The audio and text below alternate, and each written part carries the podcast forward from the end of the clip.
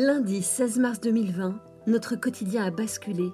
Pour préserver notre santé et surtout celle des autres, il fallait nous confiner, nous enfermer chez nous. L'habitat rejoue son rôle premier, nous protéger du froid, des intempéries et aujourd'hui d'un virus. 24 heures sur 24 dans notre lieu d'habitation, inimaginable hier, une réalité aujourd'hui. Comment vivons-nous ce confinement? Le roi Merlin vous offre une collection de portraits en toute confinité. Des personnalités différentes qui traversent cette période si particulière, seules ou à plusieurs, et qui réinventent leur maison et leur façon d'habiter. Cette série de podcasts est une fenêtre ouverte sur les autres, la possibilité de faire des rencontres et des visites tout en respectant les règles du confinement. Écoute d'intérieur. Laetitia Nallet.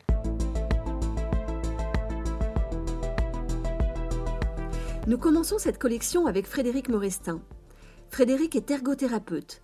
Son métier consiste à aider les enfants polyhandicapés à retrouver des gestes simples comme manger. C'est un professionnel qui est aussi amené à soutenir les migrants.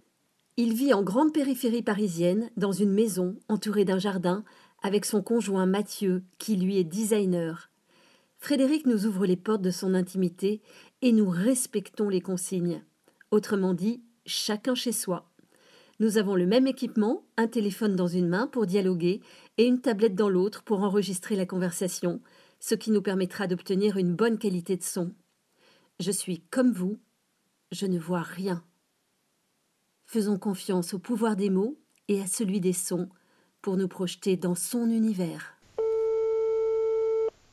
Allô, oui? Allô, bonjour Frédéric, c'est Laetitia. Bonjour Laetitia, comment allez-vous? Mais ça va et vous en cette période euh, si particulière? Ben, un peu comme tout le monde, je crois, euh, confiné à la maison en fait.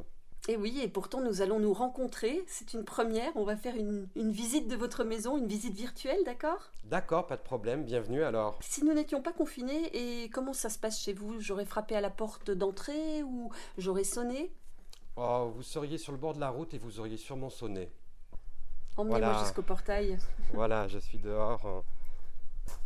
Alors là, je vais ouvrir parce qu'il faut ouvrir le portillon. Je sors mes clés et puis euh, j'ouvre. Et voilà, bienvenue. Ah, merci. Alors, je sonne. Bon, bah du coup, alors on se serait dit bonjour devant le portail, c'est ça?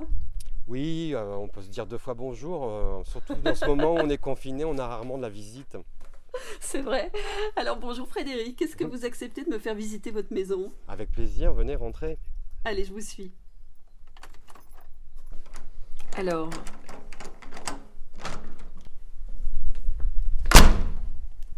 Et voilà, en fait, on est rentré euh, dans ce qui est le couloir. Et le couloir, il dessert euh, différents espaces. Un espace à ma gauche qui est le salon. C'est notre euh, pièce de vie. Là, on vit beaucoup plus en fait en hiver. C'est un lieu euh, assez euh, spacieux, donc on, on en profite. euh. parce qu'il y a une belle cheminée? Oui, il y a une cheminée. Ah, oui. c'est pour ça. Alors comment elle est cette maison Frédéric? Mais écoutez, c'est une vieille maison construite à la fin du 19e siècle. C'est une maison qui servait, en fait, qui avait été occupée par euh, des ébénistes, enfin une famille d'ébénistes.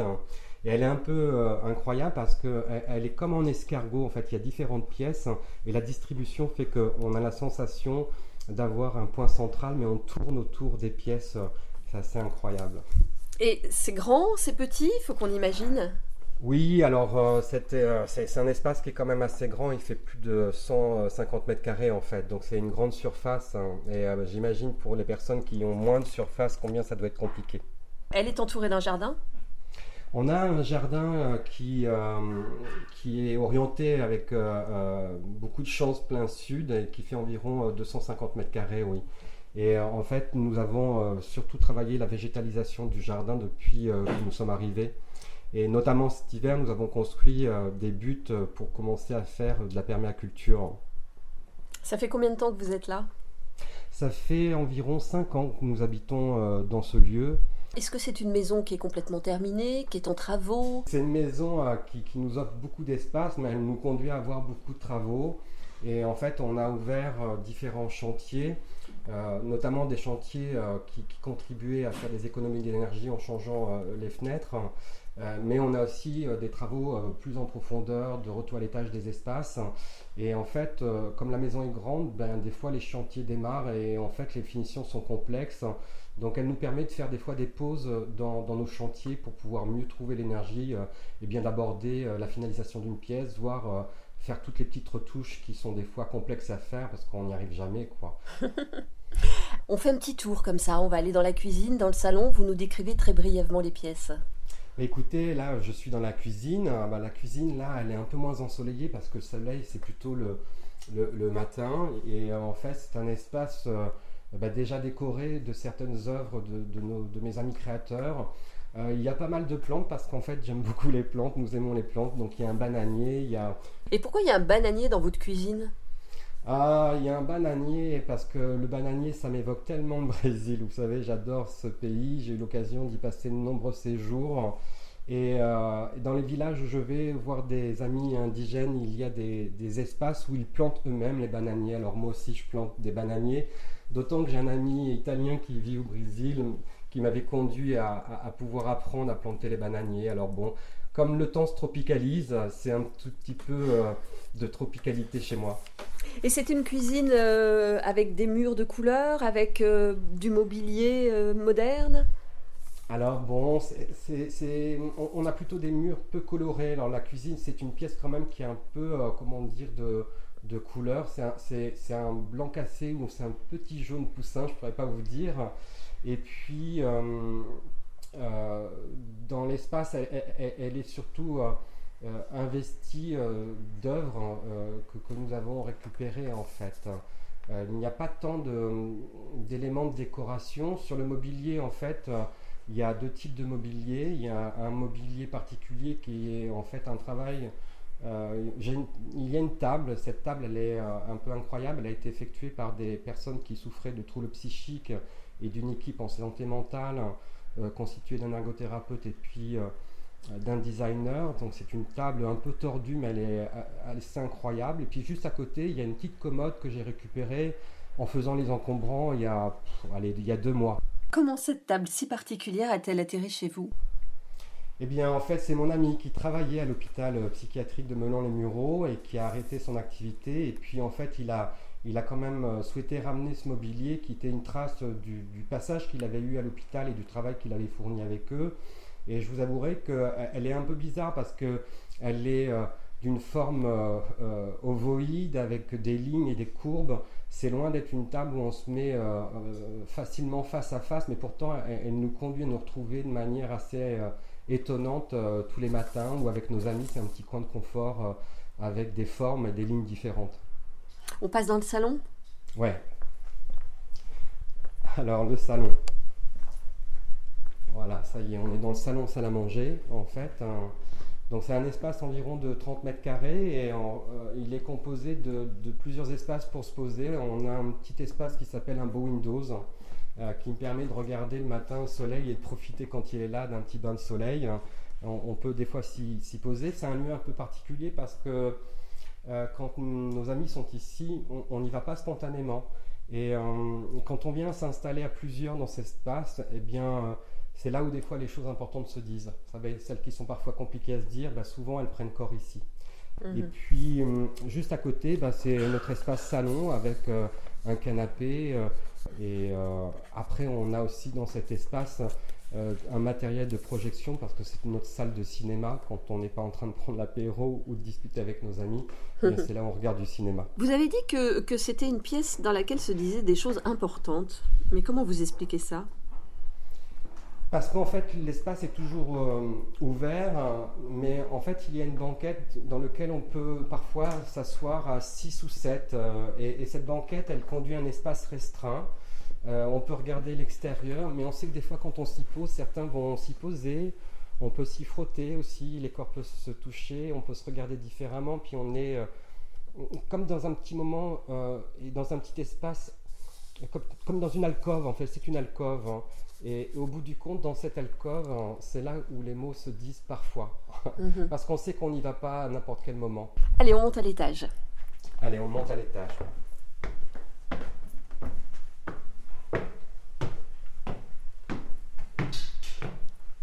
Il y a beaucoup de marches Il y a environ 13 ou 15 marches. Et quand on Voilà. arrive sur le palier, là, qu'est-ce qu'on voit?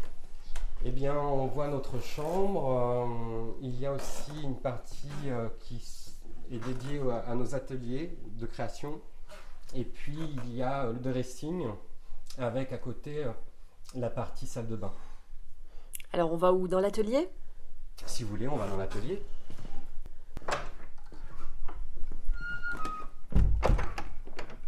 Elle grince la porte de votre atelier.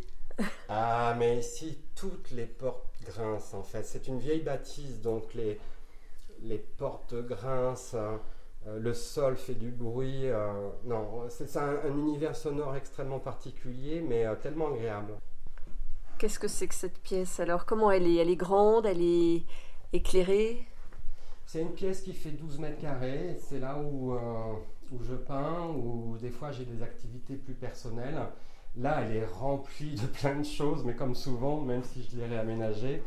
Donc il y a plein de peintures parce qu'actuellement, je peins. Je suis très soucieux euh, d'imaginer euh, demain et je sais que demain va être compliqué à reconstruire. Alors je me suis dit que je pouvais peut-être à ma dimension euh, tenter de faire une action pour récupérer des fonds. J'ai proposé à des amis artistes de se rassembler pour faire en fait un événement pour soutenir un projet que j'ai avec des, des personnes demandeuses d'asile autour de la musique. Donc là, dans l'atelier, il y a, y a plein de, choses, de, matériel, de couleurs, de, choses pour peindre, mais il y a aussi une partie de mon jardin parce que je fais euh, euh, de la culture et là c'est le moment des semis, il y en a partout. Et puis euh, c'est un lieu aussi qui est un peu incroyable parce que c'est euh, des moments où je viens me poser et quand je peins, bah, des fois j'ai besoin de non pas faire le vide mais de me retrouver dans d'autres ambiances. Notamment j'écoute beaucoup de musique brésilienne et actuellement j'ai beaucoup de- j'écoute beaucoup de samba. On écoute Euh, allez, on écoute. Alors je vais vous remettre le son.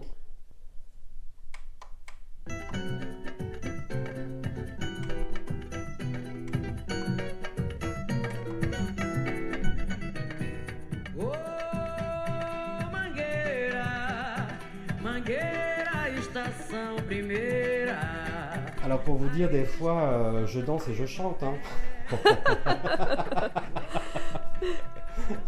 C'est quoi le message de cette chanson? Euh, Primavera, je pense que c'est le printemps en fait. C'est une espèce de marche pour le printemps. euh, et, et ça dit plein de choses. Euh, J'ai du mal encore à bien pouvoir trouver tous les mots pour qualifier les émotions, mais il y a quelque chose sur la grâce, le bonheur, mais des fois aussi sur la tristesse. Et vous savez, dans la samba, c'est ça qui est extraordinaire, c'est que c'est c'est un pas chaloupé, joyeux, mais on, peut parler d'allegria, de bonheur, mais de tristesse. On peut parler de plein d'émotions en fait. Et euh, je, crois qu'aujourd'hui, euh, par le confinement, on est, euh, on, est touché par plein de sentiments contradictoires. Et cette, voyez, cette musique, elle me permet de, de trouver mon moyen, de, de trouver euh, ma déambulation, ma manière de tenir en fait. Allez Frédéric, on redescend et puis euh, on va aller s'installer dans, dans une pièce en bas, euh, une pièce dans laquelle vous êtes bien pour parler de, de votre travail. Alors je descends.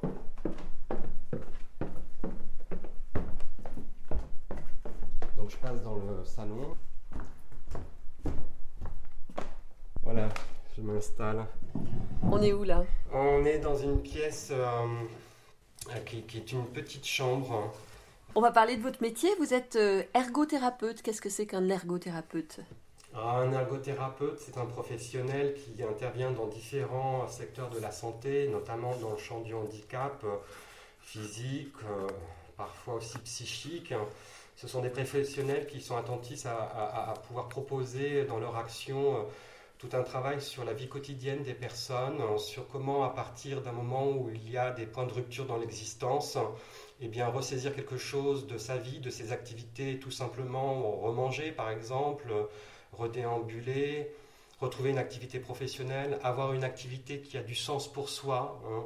Euh, eh bien, en fait, euh, notre travail, c'est de reconduire les personnes vers ce type de choses quand il y a euh, une déprise d'activité ou une interruption traumatique des activités euh, d'une personne. Et de qui vous vous occupez? Alors moi, j'interviens euh, surtout euh, actuellement avec des migrants dans le 93. Et puis j'interviens aussi avec des enfants polyhandicapés et j'ai aussi une activité avec des personnes vieillissantes. Alors, comment s'est transformé votre métier depuis le confinement? Vous avez dû tout arrêter? Je suis confiné 6 jours sur 7. Le septième jour, je suis en semi-liberté. Et c'est le jour où, en fait, où je vais euh, dans les foyers de demandeurs d'asile parce que la situation est préoccupante et assez dure pour les équipes et les, personnes qui y vivent. Et puis sur les autres jours, bah, je reste à la maison et je reste chez moi. Et donc j'ai installé euh, du télétravail. Mais dans ma profession, c'est complexe euh, parce que c'est une profession de rééducation et de réadaptation. On a plus l'habitude d'être avec les gens. Alors là, j'ai changé euh, ma manière de faire. J'ai des veilles téléphoniques et puis je, je mets aussi en place quelque chose autour d'activités sonores. J'utilise comme vous le son et euh, en fait, euh, je, construis ce que j'appelle des cartes euh, postales sonores que, que, nous transmettons aux familles qui sont confinées avec leurs enfants chez eux. Et pour ces enfants qui sont extrêmement touchés par certains déficits, il me semblait que la sensorialité, le lien avec le son, le lien avec une voix, avec quelque chose qui peut apaiser, était essentiel. Donc ces cartes sonores, ce sont en fait des messages adressés pour respirer, euh, voyager aussi, parce qu'en fait, je leur fais parcourir un univers musical, comme je vous ai fait écouter de la samba, alors on écoute des fois une kora, on écoute une guitare afghane, et puis euh, j'essaye aussi des fois de mêler un peu plus d'imaginaire, et par exemple, la dernière fois, j'ai proposé de faire un tour du monde en écoutant des berceuses du monde, et on a écouté une berceuse russe. Vous m'avez dit, Frédéric, que vous étiez en contact avec les migrants. Comment ça se passe le confinement d'un migrant? C'est compliqué pour moi de vous en parler parce que les conditions sont dures. Hein. donc, euh, euh, certains euh, sont dans des petites chambres, certains vivent dans 7 mètres carrés. Parfois, en fait, les conditions à l'intérieur de ces espaces sont extrêmement complexes et dures. il est parfois difficile de, pouvoir trouver de la nourriture, non pas qu'il n'y ait pas une aide de l'État, mais en fait, il n'y a plus d'accessibilité vers l'extérieur, c'est compliqué. Des fois, on a, comme tous les autres, mangé tout ce qu'on avait autour de soi et on n'aura pas forcément un ticket repas supplémentaire. Et puis en fait, euh, on est désœuvré des fois parce qu'on n'a pas les capacités d'avoir un ordinateur, on n'a pas les capacités d'avoir une télévision, on n'a pas de poste sonore, on a sa chambre, un lit, euh, un, robinet, et puis on doit rester seul à l'intérieur. Et euh, parfois, on n'a même pas la capacité d'appeler un ami ou une famille, parce que tous ces gens sont, ne sont plus là, en fait. Mhm. Donc, c'est très complexe la vie je pense, dans, ces lieux. Alors, comment vous, vous intervenez auprès d'eux? Pour le moment, en fait, j'interviens à plusieurs niveaux. Tout d'abord avec les équipes qui sont encore là et je les salue parce qu'ils n'ont pas abandonné euh, le, navire et euh, Dieu sait que c'est important pour tenir. Euh, nous avons mis aussi en place une veille téléphonique. Donc actuellement, pour certains, je passe des appels téléphoniques parfois une fois dans la semaine, et puis de nombreux on dit plutôt deux fois, et, certains parce que je sens que c'est compliqué, c'est trois fois. C'est des moments touchants puisque en fait des fois il y a une barrière de langue, donc il me faut trouver les ressources pour trouver les mots simplement en anglais pour pouvoir diminuer le stress, parler. Certains font un effort et me disent ou me font comprendre qu'ils aimeraient dire quelques mots de leur quotidien en français, alors on essaye d'avoir des conversations simples en français. Vous m'avez fait suivre un texte d'un migrant, donc c'est quelqu'un qui vous a parlé, c'est ça? Ce jeune homme m'a envoyé un texte euh, dans, la semaine, en fait, parce que je lui avais proposé de pouvoir écrire euh, un tout petit peu ce qu'il éprouvait. Et vous pouvez nous lire ce texte? Donc je vais vous le lire, c'est un texte qui n'est pas simple à lire et euh, c'est encore plus dur pour moi parce que vous savez, pour le protéger, je dois taire son, son nom et son prénom. Mais Dieu sait que je pense à lui quand je vais le lire. Si je dois lire pendant environ 20 à 30 minutes, je perds la capacité de comprendre. Si vous me parlez quelques minutes, je perds ma concentration absolue. Essayer de se souvenir est une autre tâche difficile. L'image ci-dessous est une cicatrice sur mon bras inférieur droit. Elle ressemble au perçage d'un couteau. Jusqu'à présent, je ne me souviens pas. Dites-moi quelque chose maintenant. Demandez-moi à nouveau, dans quelques minutes, ou une heure. J'ai oublié. Je crois qu'en fait, c'est quelque chose, c'est vraiment un instantané de, son monde euh, psychique. Je crois que c'est un message très, euh, euh, très juste et très vrai la complexité psychique dans laquelle il est. C'est quelqu'un qui, évoque, je l'ai eu hier, des difficultés à retrouver ses repères actuellement. En fait, il, dort le jour, ne peut pas dormir la nuit, puisqu'en fait la nuit souvent est occupée par des cauchemars qui renvoient à des éléments traumatiques du voyage. Et donc, il y a une distorsion dans la perception des événements, du temps réel et du temps tout simplement. Est-ce que ne plus avoir de maison, enfin par maison je veux dire lieu de vie, c'est un déséquilibre pour l'être humain? Ah, C'est une très bonne question que vous posez. Je crois que que ce soit avec les migrants ou parfois aussi avec les personnes que j'ai pu rencontrer euh, euh, qui souffraient de problématiques de santé mentale, l'errance peut être un choix. Et donc on peut étonnamment désirer, je ne sais pas si c'est le bon terme, mais prendre le chemin de la rue et souhaiter rester dans la rue. Parce que parfois dans la rue, euh, la fraternité, la solidarité existent et puis on y retrouve des repères, des sons. Et c'est un choix, parfois qui est compliqué de vie pour nous à accepter, de regarder l'autre dans la rue. Mais pour certains, c'est le choix qui a été fait et il faut le respecter. Et puis des fois, en fait, la rue n'est pas une évidence et elle n'a pas été un choix.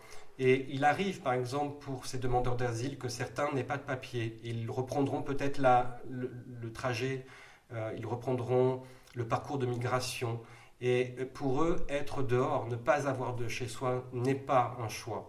Et je crois que lorsqu'on souhaite quelque part un moment se poser, construire, s'enraciner, avoir un espace qui semble être un chez-soi, c'est essentiel. Rien de pire que d'imaginer qu'on voudrait se poser et de ne pas trouver cet espace.